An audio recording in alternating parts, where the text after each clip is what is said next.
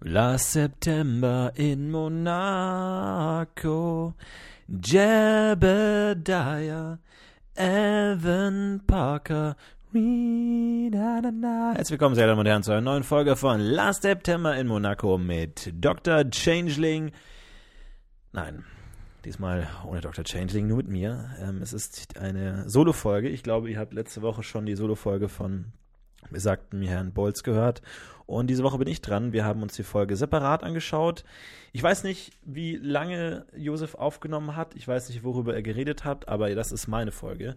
Ich habe die Folge gerade gesehen ähm, in meiner Wohnung, in meinem Zimmer. Es hat sich sehr, sehr unangenehm angefühlt. Es war wie ein Eindringling, der eingedrungen ist. Plötzlich ist es ja immer so, ich fahre zu, zu Changeling und es ist auch so eine Art ja, Mentalität. So, man fährt wie in so ein Zoo. So, und da erwartet man auch wilde Tiere und Bestien und, und schreckliche Dinge und kann das dann gut verarbeiten, weil man weiß, okay, es ist ein anderer Ort, aber sobald dieser Schrecken in deinen eigenen vier Wänden ist, hast du verloren eigentlich. Es ist wirklich so, ich habe mich sehr schmutzig gefühlt.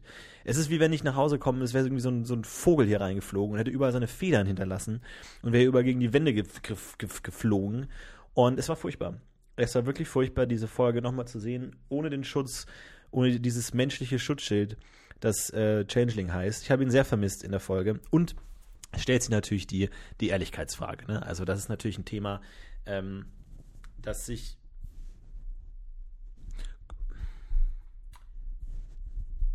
Gut, herzlich willkommen zu dieser neuen Folge. Ich habe gemerkt, dass ich die ganze Zeit falsch rum in mein Mikrofon gesprochen habe. Man merkt es schon. Ohne die Hilfe von, von Changeman bin ich komplett hilflos. Ähm, ich möchte die äh, Ehrlichkeitsfrage an dieser Stelle stellen, weil natürlich, man schaut die Folge alleine und der Skip-Button lächelt einen an. Und man denkt sich, hm, soll ich wirklich 40 Minuten meines Lebens für diese Drecksfolge opfern? Niemand bekommt es mit. Und da fällt man dann schon in einen moralischen Konflikt mit sich selbst hinein. Und natürlich hat Changeman sie sich nicht angeschaut, egal was er gesagt hat. Natürlich hat er es geskippt. Aber ich bin treu geblieben. Ich habe die Folge von vorne bis hinten komplett angeguckt. Ähm, es war schrecklich, wie gesagt. Es ist unfassbar, wie schlimm die Sichtung dieser Folge noch schlimmer ist als ähm, zu zweit. Weil zu zweit, man kann erstens nicht bescheißen, weil man einfach zu viel äh, Respekt vor dem Projekt hat und vor dem anderen. Und man stellt sich die Frage gar nicht so. Aber wenn man es alleine schaut, man hat, denkt sich konstant so, mein Gott, scheiße, es gibt doch 20 Minuten nach vorne. Es merkt doch niemand. Man weiß es nicht. Man ist durch, durch moralische ähm, Konflikte gezügelt. Und der Escape-Button ist so verlockend. Es ist unfassbar, wie sehr dieser Escape-Button kitzelt, weil man konstant eigentlich immer denkt, okay, ich habe noch fünf andere Tabs offen, fünf andere Videos, die ich anschauen könnte. Mal kurz Mails checken, mal gucken, was man hier macht. Und es ist furchtbar. Es ist wirklich im Ver vergleichsweise entspannend, wenn man mit anderen Leuten mit Changeman die Folge anschaut, weil du weißt, du kommst nicht raus, du weißt, du bist in einem Gefängnis, du kannst nichts anderes tun. Aber sobald du diese Freiheit, diese vermeintliche Freiheit der Entscheidungsfreiheit hast, du kannst dich entscheiden, rauszuskappen, es, es ist furchtbar. Es macht das Ganze noch viel schlimmer. Ap apropos furchtbar, ganz kurz. Ich weiß nicht, ob ihr es hören könnt, aber wenn ihr mal ganz leise seid, ich möchte euch mal ganz kurz einen akustischen Eindruck meiner Wohnsituation geben. Ich weiß nicht, ob man es hören kann. Hört mal ganz kurz hin.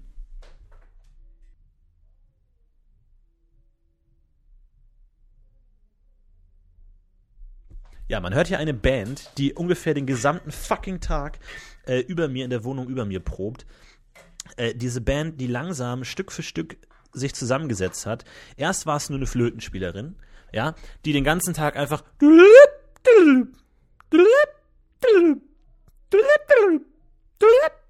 gespielt hat. Es war schrecklich, es war furchtbar. Ich meine, jeder Mensch, der ein Instrument beginnt zu spielen, denkt sich, geil, einmal so ein guter Flötenspieler wie, wie Pavlov Waskawik zu sein, einmal so eine fantastische Melodie zu spielen wie Pavlov Krevadia das, ist, das sind dann einfach Vorbilder, wo man sich einfach denkt, geil, wie der damals die vierte Sonate in C-Moll gespielt hat, ist ein Traum. Und dann spielst du dieses Instrument und dann kannst du doch nicht den ganzen Tag nur fucking Tonleitern hoch und runter spielen. Aber diese Person hat es einfach geschafft. Sie hat den ganzen Tag und nicht so als Aufwärmübung, wo man sich denkt, so ja, okay, ein bisschen Tonleitern, ein bisschen die Finger geschmeidig machen, einfach so ein bisschen hoch und runter spielen, so ein bisschen die Speichel im Mund rotieren lassen, bevor man dann richtig sich an Rachmaninov wagt und einfach ein bisschen was durch, durch das Metallrohr schmettert. Nö, einfach konstant die ganze Zeit Tonleitern von Anfang bis Ende. Und es sind dann immer mehr Instrumente dazugekommen zu dieser Hausband. Irgendwann war es dann Kontrabass, der ähnlich uninspiriert äh, gespielt hat. Dann kam noch eine Gitarre dazu. Irgendwie, ich glaube, die haben ein Klavier da hochgeschleppt. Es ist einfach wie in so, so, so, so, einer, so eine Montage in so einem Film, wo irgendwie so eine kleine Band dann plötzlich immer größer wird. So ein, ein Junge mit Leidenschaft. Irgendwie schafft es dann, irgendwie spielt Gitarre in seinem Zimmer, dann trifft er irgendwie ein Mädchen, der seinem Keyboard ist und dann begründet sich die Band und dann gibt es so eine Montage, wo man dann so sieht, so der eine spannt dann so das, das Fell von seinem Schlagzeug und dann trägt einer eine Harfe zu dritt irgendwie dann eine Treppe hoch. So diese ganze Montage sieht man dann. Was man nicht sieht, ist der Typ in der Wohnung daneben, der sich einfach fucking die Pistole jeden Morgen an, an die Schläfe hält und denkt immer, was lohnt es sich überhaupt noch aufzustehen? Es ist schrecklich. Ich bin diese Person, die mit ansehen muss, wie die da oben eingezogen sind, Stück für Stück. Und als absoluter Höhepunkt haben sie jetzt noch einfach einen Sänger dazu bekommen. Äh, wir hören noch mal ganz kurz rein.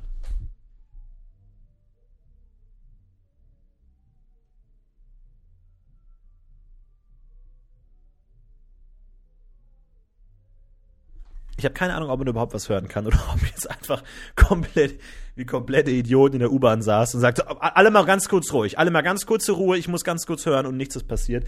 Schauen mal, ob ich das ein bisschen höher drehen kann. Jetzt ist auch noch ein Sänger dazu gekommen und ich weiß nicht, ob ihr mit schon Erfahrung habt mit Musik, ne? aber normalerweise, wenn man so äh, Musik hört, man hört entweder ein Album oder eine Playlist oder sowas und der Rhythmus ist ungefähr so, Musik, Musik, Musik, Pause, Neues Lied, Musik, Musik, Musik. Nicht hier. Es gibt sowas wie ein neues Lied nicht. Nö, es ist einfach ein konstantes Lied, 50 Minuten lang, je nachdem, wie lange wir immer spielen. Keine Ahnung, wie lange das heute noch geht. Schrecklich. Also das nur ganz kurz zu den Hintergrundgeräuschen, die während dieser Sichtung der Folge stattgefunden haben. Dazu der Escape-Button, der gejuckt hat.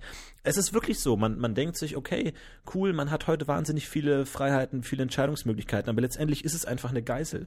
Es ist tatsächlich, und das schätze ich moment, äh, mittlerweile auch total am Kino, nicht, dass man da irgendwie tollere Filme sehen kann oder so, oder früher, sondern dass du einfach eingesperrt bist in einem dunklen Raum und nichts anderes kannst. Und durch diese scheinbare Unfreiheit einfach dich viel mehr auf den Film einlässt und einfach denkst so, hey, ich bin jetzt einfach hier, ich kann jetzt nicht mal kurz raustaben aus dem Film und kurz sagen, sorry Leute, ich würde ganz kurz nochmal bei AOL vorbeischauen, ob ich schon eine Antwort bekommen habe auf meine Mail, sondern du musst den Film einfach angucken. Und deswegen entwickelt sich dadurch eine viel größere Freiheit innerhalb des Films, weil du genießen kannst und guckst, wo führt das hin und so. Und du weißt, du bist jetzt erstmal für ein zwei paar, paar Stunden nicht ansprechbar und es geht einfach nicht weiter. Und das genaue Gegenteil davon was hier in der Folge. Und das, was mir Changeman sonst gegeben hat, äh, emotionalen Halt, ja, eine gewisse Solidarität in der Gruppe hat sich hier komplett ins Gegenteil verkehrt und es war furchtbar. Es war, war furchtbar. Aber ihr wollt ja bestimmt wissen, was sich noch für tolle Dinge abgespielt haben in dieser Folge. Was ich gefunden habe. Ich habe ein paar neue tolle Dinge gefunden in der Folge. Und zwar Nochmal zum Thema Teppich, ja, es beschäftigt mich immer noch dieser verdammte Teppich. Es gibt in den Flashbacks die Szene, wo der Teppich gefunden wird von Russell, der dann irgendwie den, den ver verkorksten Teppich anschaut und sagt, What happened? Und ähm, was mir nie aufgefallen ist, sondern heute aufgefallen ist, wir befinden uns in dieser Situation im Freien. Das ist eine Situation im Freien. Wir sind auf irgendeiner Terrasse, einer Veranda, einem Balkon, irgendeiner anderen ähm, Setting, äh, die im Freien ist. Und da fragt man sich natürlich schon, hm, was ist das für eine Situation? Was, welcher Teppich im Freien? Was, was soll das? Ich habe, es, es springen immer mehr Fragezeichen auf diesen, dieses Teppichs.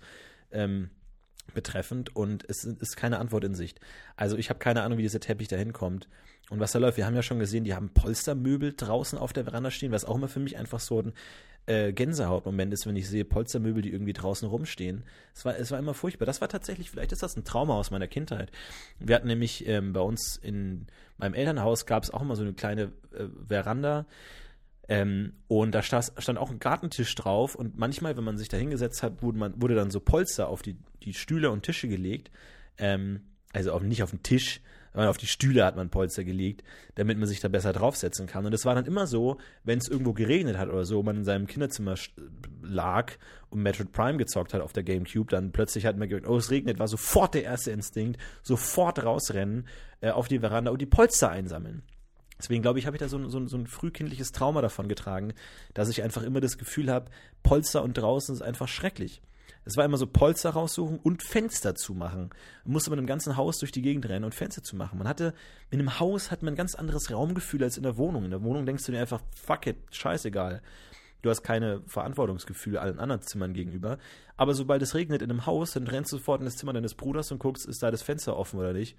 Und naja, auf jeden Fall ist das für mich auf jeden Fall, äh, ist das für mich wirklich so ein Moment, wo ich sage, okay, Polster draußen, ist schrecklich. Außerdem, ähm, es ging ja immer wieder mal um Reflexion. Ich mache auf gar keinen Fall fucking 40 Minuten, ey, auf gar keinen Fall. Ich weiß nicht, wie lange Changeling gemacht hat, aber keine, kannst du keine fucking 40 Minuten damit machen. Ähm, Lassen wir gut, ich, ich peile mal gute 20 Minuten an, mal gucken, wie wir da hinkommen. Also, zum Thema Reflexion ähm, ist ja auch mal so ein Thema, dass ich schon häufiger Reflexionen ähm, genau beobachtet habe, um irgendwie ein Kamerateam oder Crew im Hintergrund, einfach normale Menschen, mit denen man sich verbünden kann in dieser schrecklich künstlichen Serie, wo man einfach sagen kann, hey, da steht eine gelangweilte Aufnahmeleiterin in der Ecke und denkt sich, wow, mein Gott, Take 4 für how, What Happened? Ähm, einfach ein bisschen Kontakt, emotionalen Kontakt herzustellen in dieser Folge. Nein, war ihm immer verwehrt. In keiner Reflexion konnte man irgendwas in der Richtung sehen. Aber ich habe jetzt einen ersten Hint gesehen, ein erstes Indiz, das man vielleicht weiterverfolgen könnte. Und zwar in Russells Brille, relativ gegen Ende der Folge, wo sie in dieser Therapiesitzung sind. Und er sagt so, I don't need a therapist, I have a therapist. Und da in der Reflexion von seiner Brille gibt es einen schwarzen, dunklen Haufen, in dessen Mitte ich ein, ein, eine Kameralinse entdeckt zu haben glaube. Es könnte sein, dass sich hier was dahinter versteckt. Es wird auch so ein lang, lang angelegtes Projekt. Ich glaube, die nächsten fünf bis zehn Folgen werde ich mich da mal ähm, reinsteigern in diese Beobachtung. Was ich noch erwähnen wollte in der letzten Folge, das habe ich tatsächlich vergessen. Es ist oft so, dass man sich während der Sichtung Dinge überlegt und sich denkt, oh geil, zum Glück habe ich zwei Dinge, die ich sagen kann, später, wenn wir einen Podcast aufnehmen. Dann nimmt man einen Podcast auf und dann merkt, man hat keinen davon gesagt, weil man es auch vergessen hat oder verdrängt hat oder es einfach durch den Schmerz das Ganze überschrieben hat. Aber was ich nochmal anmerken wollte, vor zwei Folgen, glaube ich, war das, da hat Josef mir ein Bonbon geliehen, ein Lakritzbonbon. Ich weiß nicht, Santos oder Salos oder irgendwie sowas in der Ecke. Ähm, so ein, so ein Lakritzbonbon. Äh, Bonbon ist auch eines der schlimmsten Worte, das es gibt. Einfach, man kann, man klingt immer bescheuert, sowohl wenn man es zu französisch ausspricht. Bonbon klingt bescheuert, aber du kannst doch nicht Bonbon oder Bonbon, ist furchtbar einfach. Man kann es einfach nicht richtig aussprechen. Auf jeden Fall hat er mir ein solches geliehen und das habe ich während der Sichtung der Folge gelutscht. Ich hatte es im Mund. Und allein das war eine solche Erleuchtung, dass man sich so auf dieses Bonbon konzentrieren kon konnte, was ja nochmal einen ganz eigenen Kosmos aus, aus, aufmacht im Mund. Ne? Wenn man so ein Bonbon lutscht, ich weiß nicht, ich habe dann immer so eine ganz starke Visualisierung, wie dieses Bonbon da zwischen meinen Zähnen herumklappert. Und dann wende ich das mit der Zunge und dann züngel ich dann so in die kleinen Hohlräume, die, die Vertiefungen, die dann entstehen, wenn man das dann so lutscht und versuche in den flüssigen Kern des Bonbons zu kommen. Und ich denke mir, wie weit muss ich noch bohren, wo muss ich noch hin? Das ist so ein richtiger eigener Kosmos. Und man denkt sich, in dem Bonbon gibt es ja auch nochmal einen Kosmos, in dem flüssigen Kern und darin sind dann wieder Dinge. Und dann kann man rauszoomen reinzoomen. Und man denkt sich, das ist alles miteinander verbunden. Also, also Moment mal, sind wir Menschen eigentlich in der in der Mitte der Dinge, also bei Größenordnung. Also wenn man jetzt sagt, vom, vom kleinsten, was es gibt, äh, Atom, Quarks, whatever, String, klein, zu größtem Universum, ist der Mensch da in der Mitte ungefähr? Denkt man eigentlich immer, ne? Man denkt, dass man, dass es nach in, in, ins Kleinere man genauso weit zoomen kann, wie man ins Größere rauszoomen kann. Liegt der Mensch wirklich in der Mitte davon, wenn man sagt, der Mensch jetzt mal mit eineinhalb Meter oder was auch immer? Ist das genau die Hälfte von Friebel, Friebel, Nanometern, Molekül, Quarks zu größerer Galaxie? Kann das mal jemand ausrechnen, bitte? Kann mal jemand draußen mal ganz kurz gucken, wie groß die Galaxie ist und wie groß das Kleinste ist, was es gibt? Und ob der Mensch da ungefähr in der Mitte liegt? Oder ist das jetzt gerade die, die, die, die Hybris Humana, die ich hier gerade ausdrücke? Aber man hat schon so ein bisschen das Gefühl. Oder ist es einfach bedingt der Tatsache, dass man notwendigerweise in der gleichen Geschwindigkeit ins Größere und ins Kleinere erforscht? Ich habe keine Ahnung. Ich habe keine Ahnung. Aber eigentlich, wo liegen wir auf der Skala? Liegen wir eher bei den kleinen oder eher bei den großen Sachen? Hört man die Musik gerade? Ich, ich höre die Musik eindringlich. Ist wirklich schrecklich. Übrigens, Cinco ist größer als Hank. Ist mir aufgefallen heute in der Szene, in der Cinco Hank begrüßt und sie sich die Hand reichen, ähm, sieht man einen Gegenschuss aus der, aus der POV, aus der subjektiven von Evan, wie er die beiden anschaut. Hank steht links, Cinco in der Mitte. Und da sieht man es, ähm, Cinco ist größer als Hank. Und in der darauffolgenden Einstellung sieht man nochmal Evan neben Hank. Und Hank ist ziemlich klein, ist ein ganzes Stück kleiner als Evan. Ja. Mein Gott, diese eine, dieses eine Gebäude, ne, ihr wisst, welches ich meine, dieses eine Gebäude bei der Date-Szene. Apropos Date, heute ist Valentinstag. Ich nehme das Ganze heute am 14. Februar auf, sitze ich alleine in meinem Zimmer, spreche in ein mit einer Socke bedecktes Mikrofon über eine Folge, die ich gerade fucking 40 Minuten lang gesehen habe und danach gehe ich wahrscheinlich ins Bett. fröhlichen Valentinstag euch allen an der Stelle. Ähm, in der Date-Szene, wo äh, unsere beiden Liebesvögel Viviana und Jebediah zusammen zu einem klassischen Konzertmuseum äh, Konzert gehen, da sieht man im Hintergrund eines dieser Gebäude, die es, glaube ich, nur in Amerika gibt. Und zwar diese ähm, weißen, ähm, rundlichen Gebäude, die also ich versuche es zu erklären, so auf, stellt euch eine Wiese vor und stellt euch am besten, stellt euch am besten einen Kreisverkehr vor. Stellt euch so ein Mittelding zwischen Kreisverkehr und Wiese vor. Stellt euch eine, eine Straße, stellt euch einen Straßenrand vor, der eine Wiese ist. Und darin ist so ein, ähm, eine kleine, ein kleiner Hügel, eine kleine Erhöhung und darauf steht ein weißes, rundliches Gebäude mit Säulen, wo ein rundes Dach darauf steht.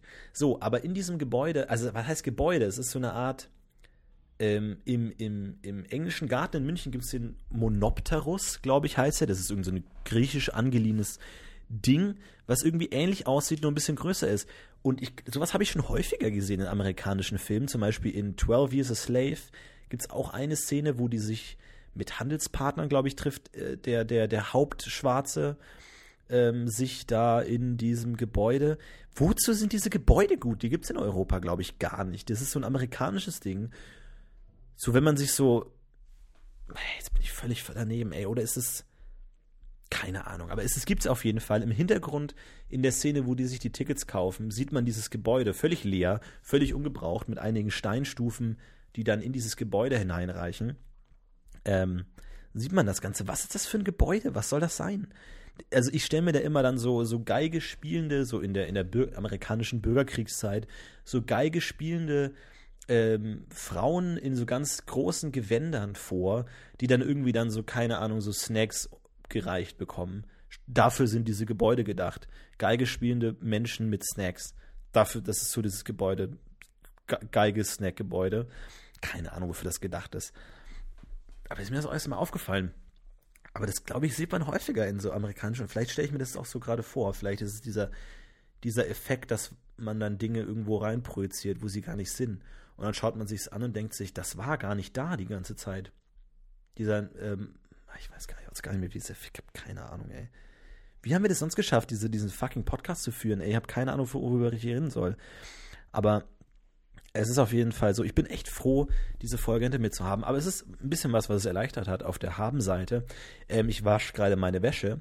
Und es ist tatsächlich so, dass während die Wäsche wäscht, ähm, ich eigentlich immer ein relativ gutes Gewissen habe, wenn ich nichts tue, weil ich denke mir, ja, gerade wäscht er die Wäsche und ich muss ja warten darauf. Das heißt, alles, was man tut, ist schon mal irgendwie gedeckt unter dem, dem Gewissenspunkt, ja, gerade wäscht er die Wäsche und naja, jetzt irgendwie was Großes anzufangen, in der Dreiviertelstunde muss ich die Wäsche rausholen, das lohnt sich jetzt eh nicht mehr.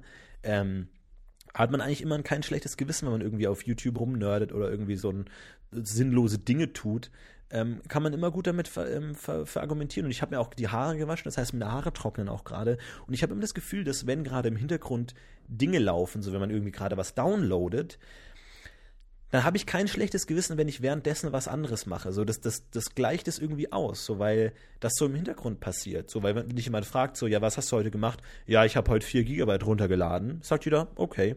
Aber eigentlich ist das überhaupt keine Aktion, weil es ist ein Klick und dann hast du trotzdem nichts zu tun danach. Aber es ist irgendwie, ich habe heute die Wäsche gewaschen. Okay. Aber eigentlich müsste man fragen, so, ja, was hast du währenddessen gemacht? Weil das ist ja Wäsche waschen. Ist ja zehn Minuten reintun, zehn Minuten raustun, so. Ist ja nichts. Aber trotzdem akzeptiert man das irgendwie als Aktivität so. Das ist wie ein Computer, der beschäftigt ist, während Dinge im Hintergrund laufen, aber trotzdem passiert im Vordergrund nichts. Aber irgendwie habe ich so ein besseres Gefühl, so währenddessen. Ich, ich, das ist immer, auch wenn ich irgendwie weggehe, während zu Hause meine Wäsche trocknet, dann habe ich auch das Gefühl so, ja, das, die trocknet ja gerade. Es wird gerade etwas für mich getan, so als würde die Wäsche irgendwas für mich tun, obwohl ich selber gar nichts tue. Aber ich denke mir, ich komme nach Hause und es ist etwas passiert in der Zeit, in der ich weg war. Obwohl ich selber vielleicht nur irgendwie viermal im Kreisverkehr durch die Gegend gelaufen bin oder irgendwie nochmal Schaumwaffeln eingekauft habe, obwohl ich eigentlich noch Schaumwaffeln zu Hause gehabt hatte. Aber ich dachte mir, ach, ich kann man nicht genug Schaumwaffeln haben. Und dann komme ich zurück und es hat sich was verändert. Es ist was passiert. Ähm, und es gibt das Gefühl, dass irgendwas passiert ist. Genauso, wenn ich irgendwas runterlade, komme ich auch wieder und denke so, ah, es ist fertig, runtergeladen. Cool, ich habe was gemacht, obwohl ich gar nichts gemacht habe. Aber irgendwie hat man das Gefühl, das, was passiert ist. Man, man wird sich der eigenen Untätigkeit nicht so stark bewusst, wie wenn man jetzt einfach nur rumsitzt und einfach dumm in die Ecke guckt und man sich wirklich denkt, okay, ich habe jetzt einfach gar nichts getan. Ist es angenehmer, wenn währenddessen irgendwas geschehen ist. Kochen zum Beispiel. Manchmal erwische ich mich dabei, wie ich Dinge koche und bewusst auf eine niedrigere Hitzestufe stelle, damit es länger dauert, weil ich dann in mein Zimmer gehen kann, während das mein Essen, mein, mein fucking, meine Dosensuppe oder was für ein fucking Crap ich auch mir reinschaufel, während meine Dosensuppe nebenbei so hinbrödelt, ähm, habe ich ein besseres Gewissen, als wenn ich einfach so irgendwie, keine Ahnung, mir, mir Pferdevideos anschauen würde. Von Pferden, dann bist du auch wieder so ein YouTube-Loop drin und dann so Zuchtpferde und dann sagt der eine, nein, das Pferd ist gar nicht so toll, wie alle sagen. Und du denkst dir so, who the fuck cares? Aber du bist halt dann irgendwie drin gefangen und dann bist du trotzdem begeistert für das Thema und dann war es das auch schon wieder. Aber irgendwie haben wir ein besseres Gewissen. Deswegen mein, mein Tipp an euch Freunde, Hört auf, selber Dinge zu tun, lasst andere Dinge für euch tun. Macht irgendwie so eine Dominokette und stoßt die an und dann habt ihr ein gutes Gewissen, weil irgendwas passiert ja. Irgendwas macht ja was für euch. Ist das der Grund, warum Leute Kinder kriegen? Damit die Kinder irgendwas für einen machen? Was machen Eltern, während die Kinder in der Schule sind? Dann sitzt man auch zu Hause rum und denkt sich, ja, ich muss jetzt noch vier Stunden warten, dann muss ich mein Kind von der Schule abholen. Und hat kein schlechtes Gewissen, weil er denkt so, ja, ich kümmere mich um mein Kind. Aber eigentlich solltest du ein fucking schlechtes Gewissen haben, weil du gar nichts tust, weil du auf deiner Couch liegst und irgendwie Käsebutter in dich reinfließen lässt und sonst gar nichts tust. Du tust nichts, aber du hast ein besseres Gewissen, weil irgendwas getan wird. Ich glaube, das ist so mit der Grund, warum Leute Kinder kriegen, damit die für einen was tun können. So zum Beispiel, es gibt ja oft so, dass man irgendwie sein Kind zum Fußballtraining fährt und dann die Eltern einfach warten, während das Kind Fußballtraining macht. Und man denkt sich immer, oh, die scheiß armen Lehrer, äh, die armen äh, Eltern müssen warten, während das Dreckskind da die, den Ball durch die Gegend schießt. Aber ich glaube, das ist eigentlich ganz nett für die Eltern, weil die denken sich, ja, ich mache ja was, obwohl man gar nichts tut. Und man kann während der Zeit irgendwie Radio hören und einfach nichts tun. Nichts tun macht auch Spaß aber man muss es vor sich irgendwie verantworten können. Und man kann es ganz gut vor sich verantworten, wenn man einfach rumwartet und währenddessen irgendwie die Kinder was für einen machen und dann denkt man sich, ja, ich habe ja die Kinder dahin gebracht. Wenn man gar nichts gemacht. Aber irgendwie ist es eine, auch wenn man aktiv nichts tut, kann man die Zeit besser seinem Steuerberater, seinem gewissen Steuerberater erklären, wenn man sagt, ja, ich muss ja warten.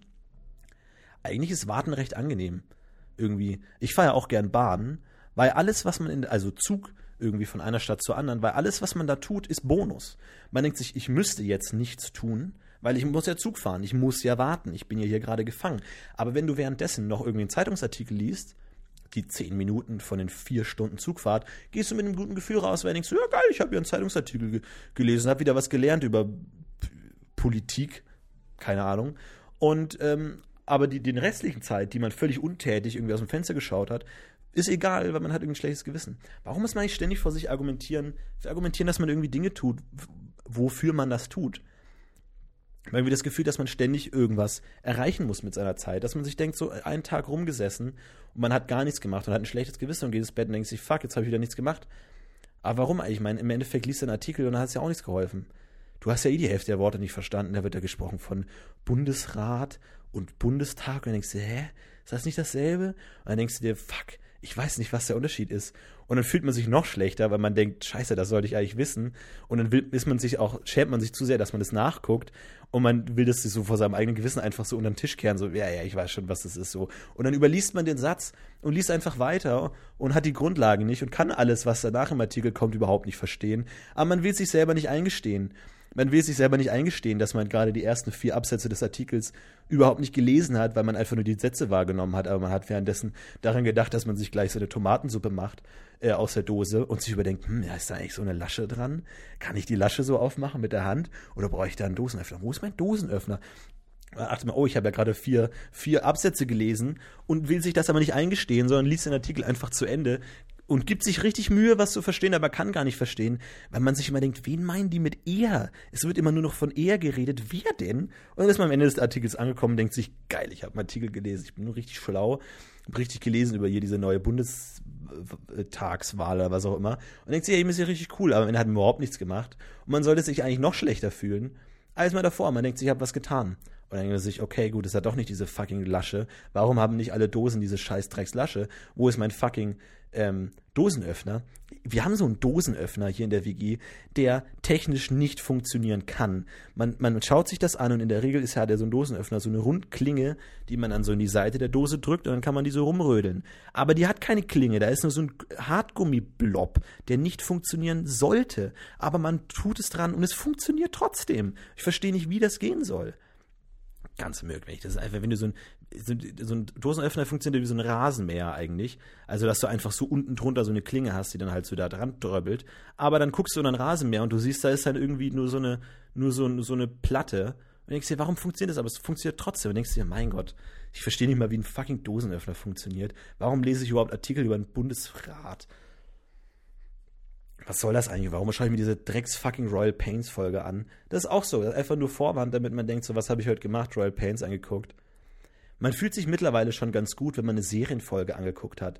Man denkt sich, hey geil, heute habe ich ein bisschen House of Cards weitergeschaut. Immerhin das habe ich geschafft. Obwohl das eigentlich Unterhaltung ist. Das sollte man eigentlich gerade machen, während man nichts zu tun hat. Aber man, man hat schon das Gefühl, heute eine Serienfolge angeschaut, das ist eigentlich schon was Gutes. Aber dann denkt man sich, fuck, ich sollte eigentlich mehr Filme schauen, weil Filme wertvoller sind als als Serien. Dann denkt man sich, scheiße, ich habe nur eine Serienfolge geguckt. Aber ich habe zumindest immerhin nichts gemacht. Obwohl rein objektiv betrachtet, was ist denn der Nutzen davon, eine Serienfolge angeguckt zu haben? Im Gegensatz dazu gar nichts gemacht zu haben. Weil irgendwann macht, macht man ja trotzdem was, wenn man was macht. Ich habe keine Ahnung, Leute. Ist mir auch scheißegal. Ja. Oder ich krieg keine 40 Minuten voll, ey, ist mir auch egal. Es ist auch wirklich, Solo-Podcast auch das Weirdeste, was man machen kann weil man am Endeffekt, ich habe jetzt die ganze Zeit mit einer Volvic-Flasche geredet an der Stelle. Ich habe das alles in der Volvic-Flasche erzählt und habe wahrscheinlich wieder komplett falsch rum mein Mikrofon reingesprochen, wie den ersten Teil der Folge. Band hat auch aufgehört zu spielen. Na gut. Leute, wir sehen uns nächste Woche wieder, wenn wir zusammen äh, mit dir Changeling spielen und uns dieser Folge hingeben. Und irgendwann ist dieses schreckliche Projekt auch vorbei. Ich freue mich schon drauf. Was haltet ihr davon? Haut was in die Kommentare und abonniert. Macht's gut, bis zum nächsten Mal, wenn es wieder heißt Last September Monaco. Ciao, Leute. Macht's gut. Liebe Grüße an Changeman. Ich hoffe, du hast wirklich die Folge angeguckt und wahrscheinlich hat der Streber 40 Minuten gemacht, oder was? Ach, macht's gut. Ja, krieg ich nicht hin. Macht's gut. Jetzt fühle ich mich wieder schlecht. Ciao, bis zum nächsten Mal.